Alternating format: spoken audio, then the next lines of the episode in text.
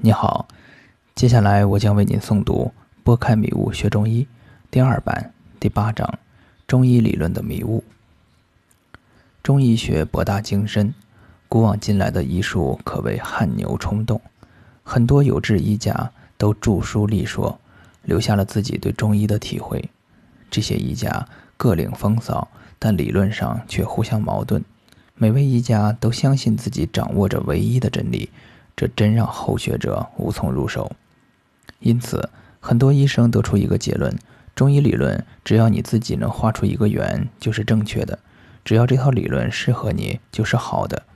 我不赞同这种说法，因为每个中医都能将自己的理论画成一个圆，都能自圆其说，但只有少数能成为真正明理的临床大家。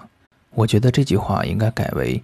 正确的理论是画了一个与经典《黄帝内经》完全重合的圆，只是用了不同的语言和切入点来描述这个圆；而错误的理论是自己画了一个圆，有的部分与经典重合，更多的是与经典背道而驰。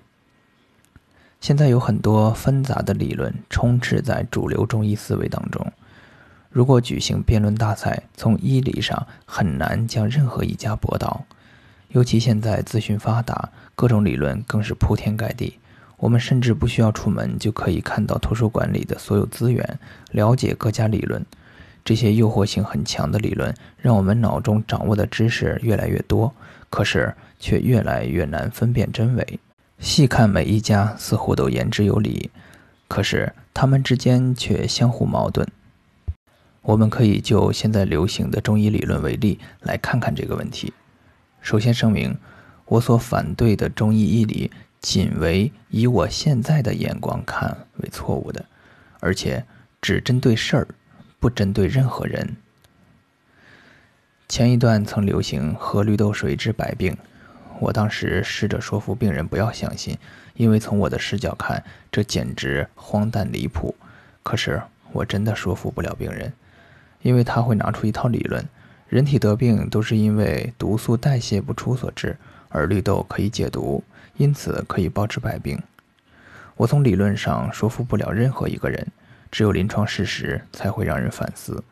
这种吃绿豆治百病的理论还不算太出格，还有更离谱的，如有养生专家认为喝陈尿可以包治百病，并美其名曰轮回酒还原汤，闻其名，知其香，能补阴，能壮阳。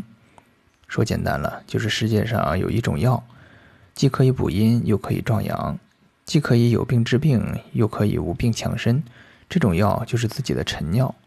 对于深信的人，会找出一系列科研数据和理论支撑，就是为了让你相信这个理论的真实。但事实上，它并不能达到这样的效果。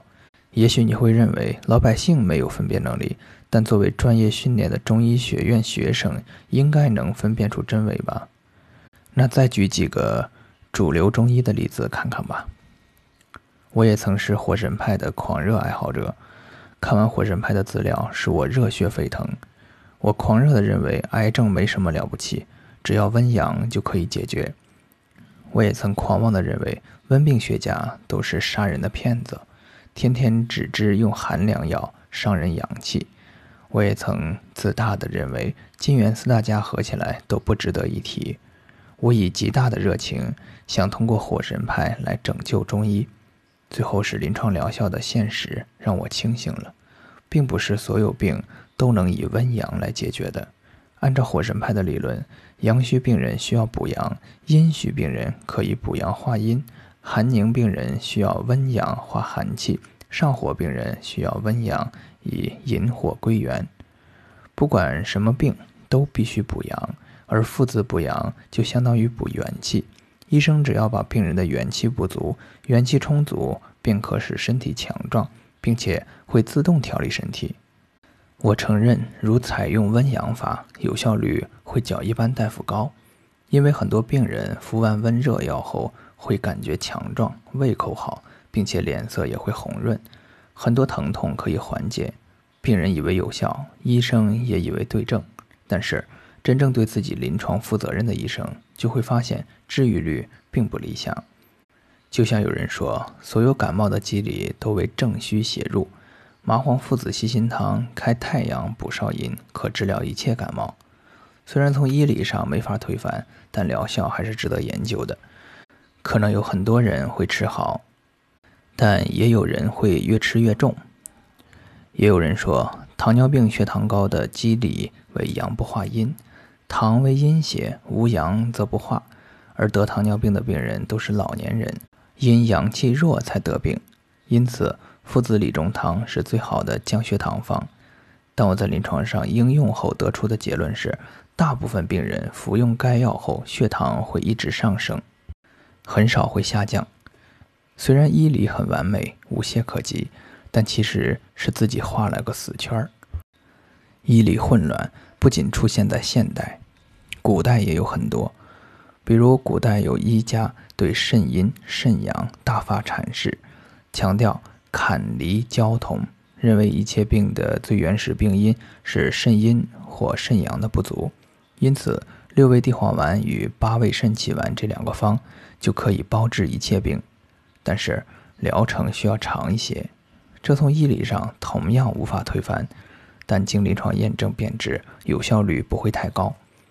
还有一家认为，人体得病机理为淤血内停，任何病都是血液循环不利所致，任何病都要活血化瘀，并承诺活血化瘀方的效果神奇。我初上临床时曾使用过很多活血化瘀的方法，有效率却并不高。还有现在大家都公认的理论是，久病不愈则治脾胃。即如果久病缠绵，可以开一个调理脾胃的方剂，让病人长时间守方治疗，过个一年半载的会有效。但从实际临床来看，没有几个病人能坚持下来，就是真坚持下来，也未必有效。即使有效，那也很难分清是药物的功效，还是每天服药时的心理暗示起的作用。还有一些医生自己发明一个方剂，认为这个方剂配伍很完美。健脾和胃、养心益肝、补肺固肾、左升右降、通营和胃。他们从医理上认为该方可以包治百病。我们必须负责任的说，包治百病是不可能的。如果真是如此，就不需要医生了。